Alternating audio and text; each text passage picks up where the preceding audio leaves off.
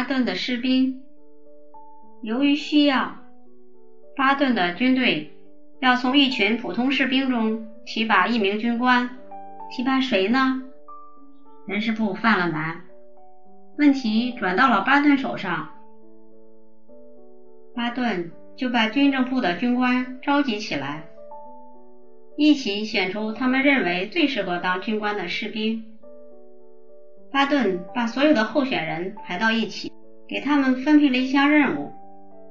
巴顿说：“伙计们，我要你们在仓库后面挖一条战壕，八英尺长，三英尺宽，六英寸深。”巴顿就告诉他们这么多，然后便和一群军官通过窗户孔观察士兵。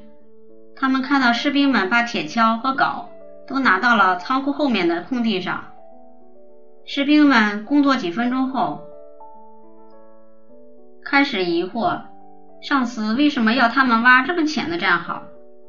有人说六英寸深还不够当火炮掩体。有人说这样的战壕太冷或太热。由于有人怀疑。挖这战壕的价值，工作慢下了许多。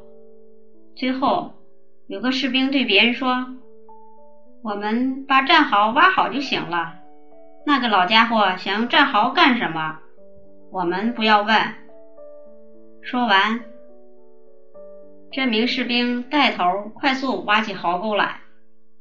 看到这里，巴顿问手下的一群军官：“你们看看。”这群家伙中，你们最喜欢谁？军官们齐声说：“那个骂你的家伙。”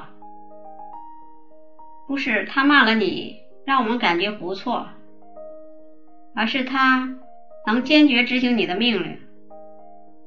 最后，巴顿将军提拔了那名士兵。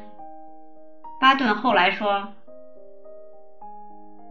我必须挑选不找任何借口的完成任务的人。哈佛箴言：有些人会用种种借口去推卸责任，但一个负责任的人在遇到事情的时候不会有任何借口。